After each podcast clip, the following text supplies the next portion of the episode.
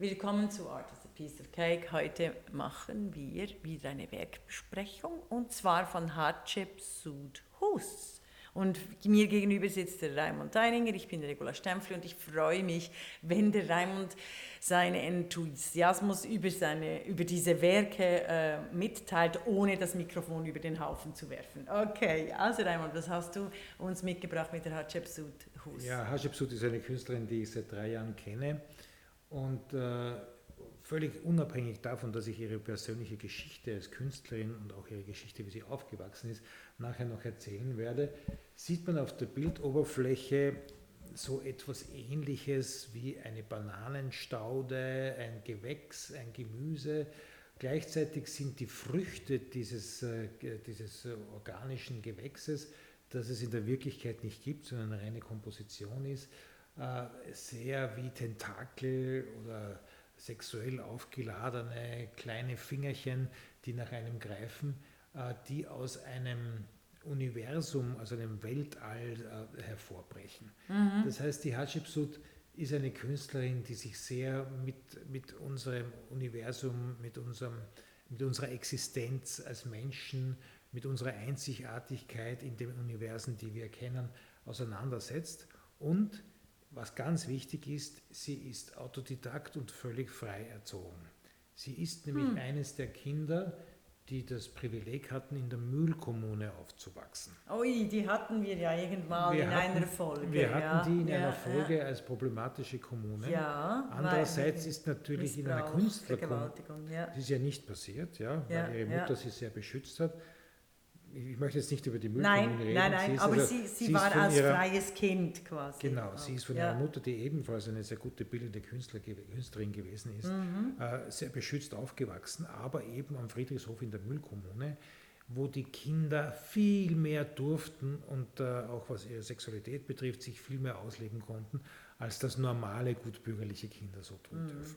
Questionable das heißt, möchte ich da nur schnell einwerfen, weil ja, ist natürlich es ist, es ist äh, questionable. Umstritten, ah, du hast es es ist, es, ist ja. immer, es ist immer, was das mit den Menschen macht. Es ist bei dem Werk von Hatschepsut wirklich aber auch bemerkenswert und deswegen zu erwähnen, mhm. dass eben der Zugang zu der Formensprache und zu der zeichnerischen Sprache, die sie hier anwendet, aus ihrer Erziehung ein anderer ist als jemand, der im katholischen Gymnasium aufgewachsen ja. ist. Ja, ja das, ist, das, das, ist, das, das, ist, das ist wichtig zu erwähnen. Ja. Darum, sage ich das. Mhm. Also ähm, quasi auch die Subjekthaltung, die in Ihren Bildern zum Ausdruck kommt, ja. das, das hat was. Äh, ja. Die, Mit den Farben. Die, die Müllkommune hat auch immer wieder auch äh, Performance und Theater gemacht, die Kinder damit einbezogen. Und der Name Hatschepsut, der ja der Name einer Pharaonin, Pharaonin ist, ja. ja also einer, einer eine starke Frau aus der Vergangenheit. Aus der ja. Vergangenheit, ja, die also auch sehr kriegerisch gewesen ist und unglaublich viel auch äh, gemacht hat für den Staat Ägypten. Äh, und ganz selten, mhm.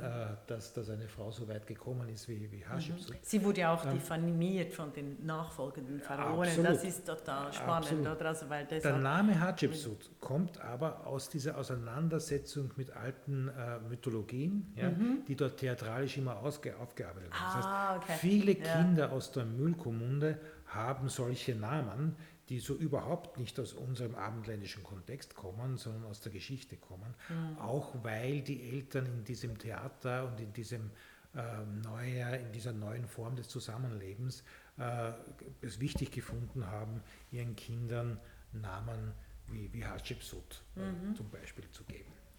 Am Ende bleibt ein unglaublich berührendes, äh, feines äh, und auch äh, bisschen sexuell irritierendes Kunstwerk, das äh, in hoher Präzision gemacht ist und äh, aus einem sehr emotionalen, äh, aus einer sehr emotionalen Position heraus gemacht wird. Mhm.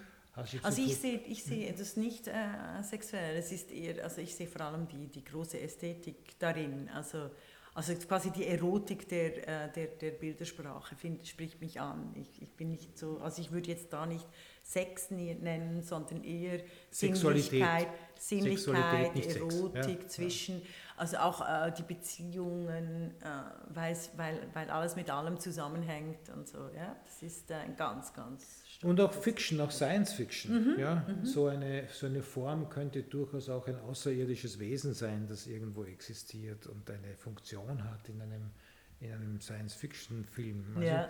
es ist schon sehr, sehr visionary, was sie da macht. Ja? Mhm, und mhm. sehr eigenständig und, und darum wunderbar. Mhm. Und darum natürlich in der Most Wanted Female Art Auction sehr, sehr gut aufgehoben. Ja. Wunderbar, wunderbar, vielen Dank.